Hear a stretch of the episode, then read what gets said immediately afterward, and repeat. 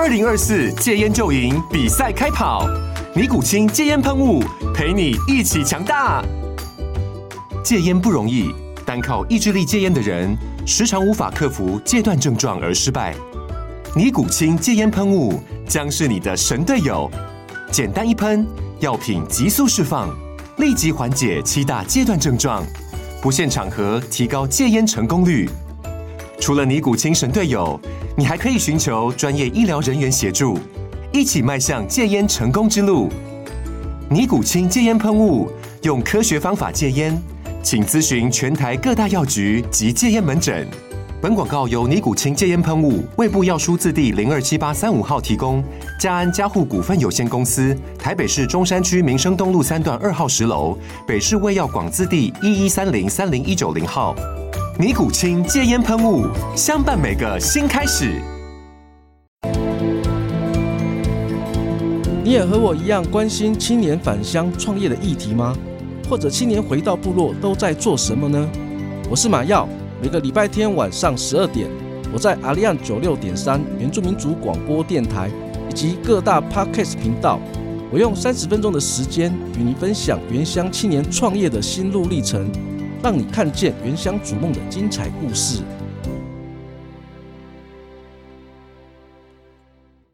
您现在收听的是 FM 九六点三阿利亚原住民族广播电台，欢迎收听青年返乡，Are you ready？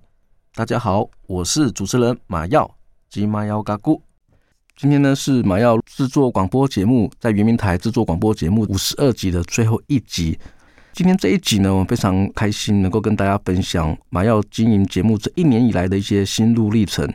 这一集我也特别的邀请到我们第一集的来宾黄念中把万，他也是来自我们泰鲁阁族的。这一次呢，邀请他，因为我们第一集的时候有录过针对返乡创业这样的议题。那这一集呢，我们也想要聊聊看这一整年来跟马耀一样，我们做广播节目这一年，他也做了很多的努力，甚至像参加创业竞赛啦。也请求一些外在的一些顾问的一些咨询跟辅导，他这过程呢，这一年来他也有很多的一些心路历程，也想跟我们听众朋友来做一个分享。所以呢，我们今天呢，我就邀请我们的第一集来宾把万黄念中先生，在创业过程当中有没有一些经验的分享，跟他在创业的这个过程，他学习到哪些，体验到哪些，在最后一集的节目里面，跟我们的听众来做一个分享。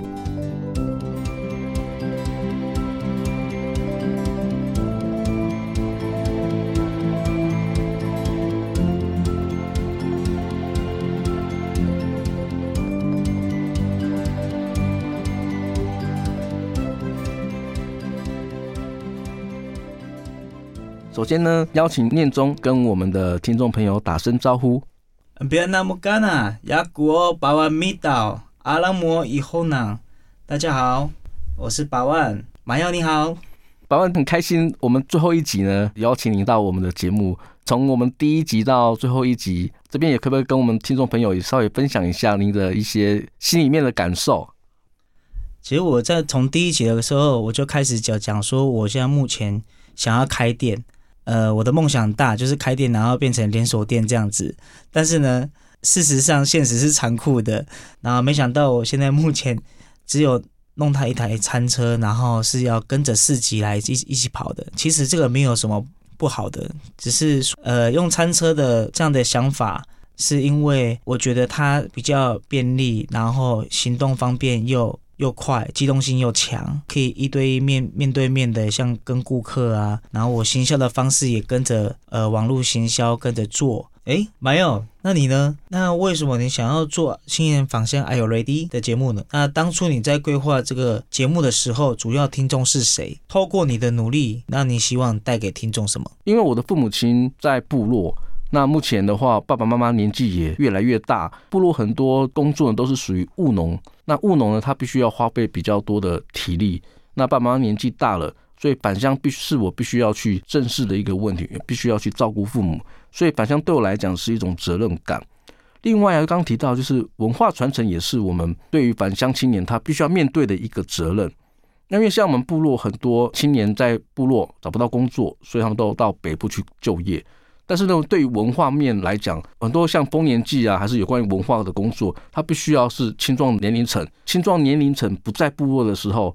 文化就面临的断层。很多部落的祭典、祭仪啊，还有一些文化面的工作，没有了年轻人，我们的文化也就变成消失了。那如果连丰年祭都没有的时候，就是我们对于我们自己的原乡的关联也就断了。所以我一直觉得，看到我们部落的一些文化面的流失，这也是我比较担心的。但是呢，有时候想要返乡回回去创业，也不是一件很简单的事情。就像我们背个行囊，然后回到部落，我们就回去了。他还必须要去思考，思考到很多的一些现实的问题，包含就业跟生活。还有你做的这件事情能不能做到永续？你创业能不能做到永续？这些都是必须要返乡，他必须要去思考到的一些很多的一些问题。那我因为我一直想要返乡嘛，返乡只有想法而没有行动，主要原因也是因为这些事情一直卡关。我相信很多年轻朋友他也跟我一样有这样的一个问题，就像百万您创业也有很多创业他必须要面临到的一些问题，如果没有做好一个很详尽的一些计划的话，返乡失败的风险也会比较高，所以我。做青年返乡这个节目，目的呢也是也希望透过邀请各个产业的来宾、专家，或者是在地的文化工作者，我们透过来宾的经验分享，让我们的听众也能够从我们来宾的故事经验中获得最大的启发，激励同样跟我一样有相同困境的年轻人来一同改变。我希望做这个节目呢，也是希望做到青年返乡这个目标。部落年轻人回来了，我们的部落未来就有希望了。没有，那你的青年返乡 iReady 真的访问的还蛮多人的。那从第一集到五十二集的这个中间，真的我那时候我听过还蛮多，就是有关就是在创业的道路年轻人，还有一些呃老人家他们在部落的生活的情境哦，他们都都有在你的节目上来分享他们的故事。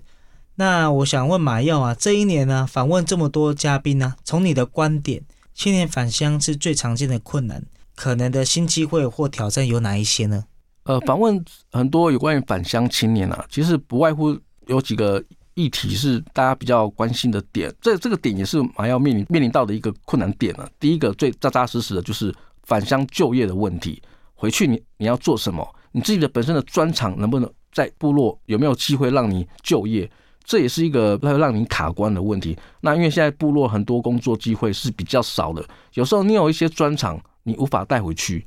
因为没有那个可以让你发展的空间。那这是一个就业的一个问题，因为找不到你的工作。当然了，出众的工作您可以做，可是问题是你如果能够运用你自己本身的专长回馈到部落，这才是一个比较正确的一个做法。第二个就是产业的问题了，像我们家本身就是务农的。像我们家产业规模比较小，种植文旦柚，我们家的产量不多，销售的这些利润不够维持我们返乡，这也是很多青年他们在返乡的时候，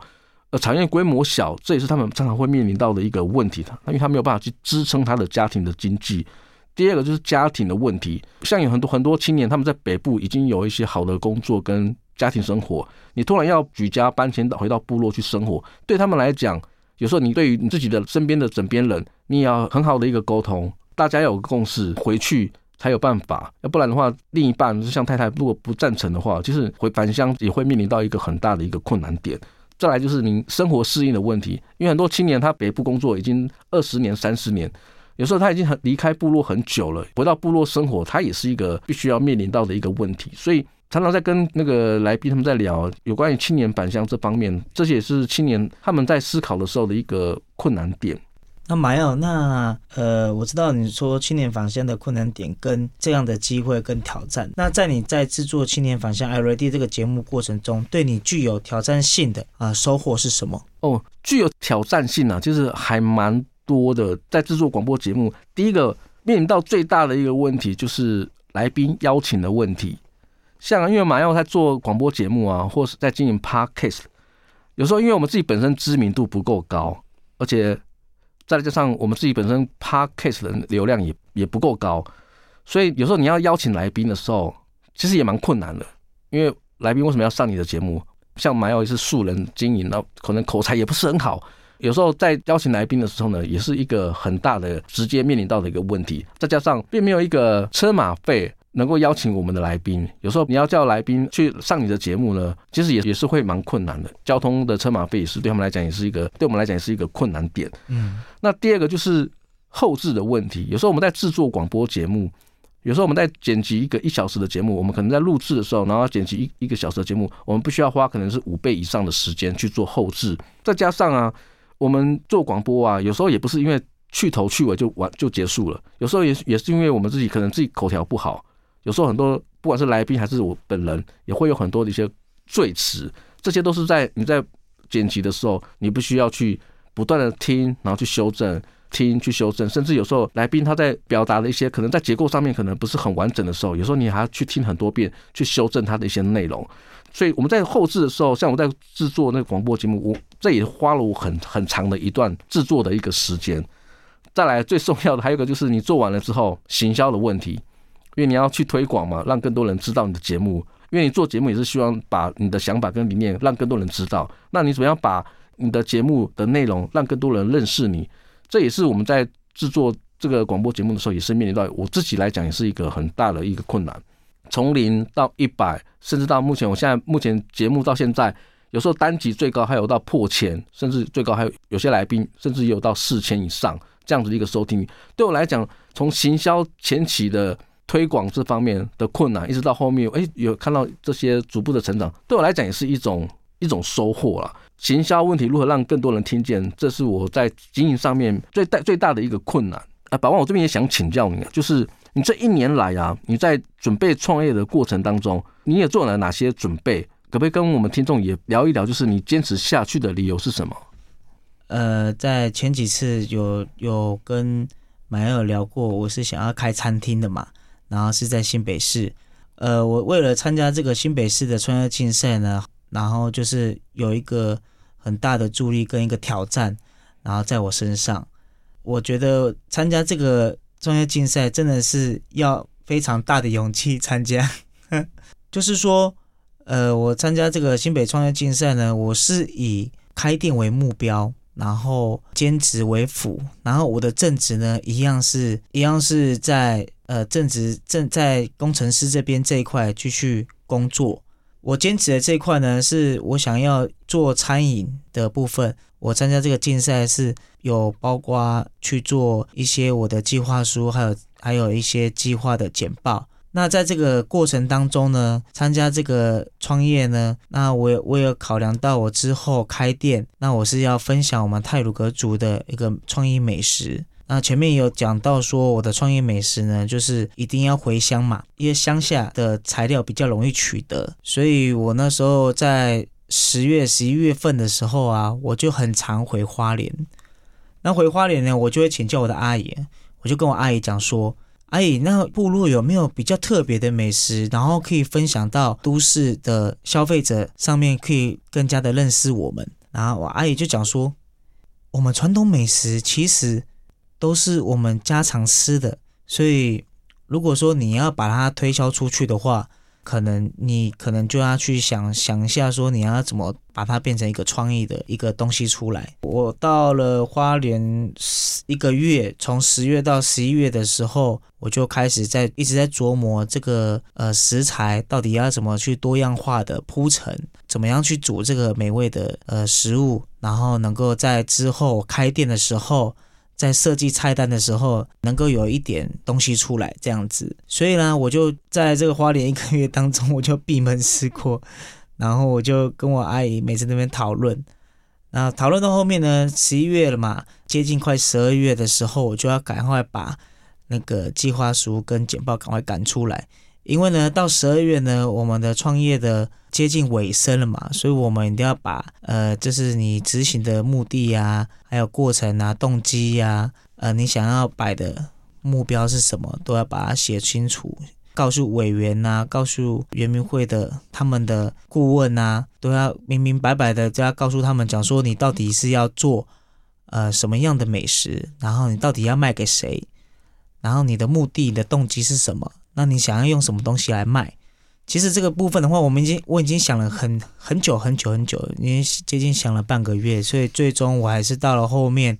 用行动餐车的部分来做试炼自己啦。哦，用行动餐车，我知道你这边想要创业的就是希望开一间餐厅嘛。后来你在导入的过程当中，然后你参加了我们新北市的创业竞赛，是什么原因会用行动餐车来去试验这个商业模式？之前我跟马友说我是要开店，但是为什么用行动餐车这个呃方式去进行？原因是因为我在竞赛过程，在跟顾问讨论交流的时候，哎，其实餐车也是不错的选择。一开始你先用餐车去跟消费者去面对面的去沟通，然后去做行销层面这一块，呃，你就可以收到很多回馈。然后也不至于的，就是你失败的时候，你也会在你的那个预算当中，你也会减少比较多。那相对来讲的话，你开店的话，你会在失败中，你会让自己可能就是负债啦，对啦。我觉得这样一个方式，我觉得还蛮棒的。就是有时候我们想要创业呀，想要开一间店，可是有时候我们并不了解我们的市场在哪里，消费者是谁。可是我们透过用实际的。运作的方式，比方说像念中的创业方式，先从一个小餐车去踹市场，去了解市场他要的是什么，透过这样的方式去修正自己的计划书。我觉得在创业的时候呢，能够透过这样的一个小试验，能够达成我自己的目标，循序渐进，透过一个小计划、商业模式去做实验，我觉得这是一个很好的一创业的一个起点。那店中，我想请教您，就是您从餐车里面你学到了什么？就是这在创业计划里面。你修正了哪些可能在创业上你可能没有想过的一些议题？其实我在餐车这一块我已经琢磨很久，也有到呃全国的呃餐车理事工会，也有请教理事长。那其实餐车很简单，其实你只要跟车商买一台哦，像是有小货车，然后后面是呃来改装，比如说是餐饮的设备的话，其实你到监理所是可以通过的。但是呢，因为各地的政府的法规的关系，餐车要过也是蛮困难的。然后，如果你要摆摊的话，你还要跟着市集。所以我那时候就是在想，跟顾问讨论修正之后，得到的结果就是我想用，就是用餐车来跟着市集走，既合法，然后也可以。卖的开心，那我主要的贩卖的对象呢，就是以学生上班族为主，因为我一到五都还在上班，那我基本上六日才会兼职做餐车这一块，呃，那就是磨练给我自己多一点经验啊，就是经验多了时候呢，我就会慢慢的投入，变成做开店的这样的一个导向为目标。没有，那你觉得？你觉得你这一年的收获是什么？做广播节目对我来讲，我觉得最棒的其中一个收获，那因为也是透过来宾的经验分享了，可以让我们学习到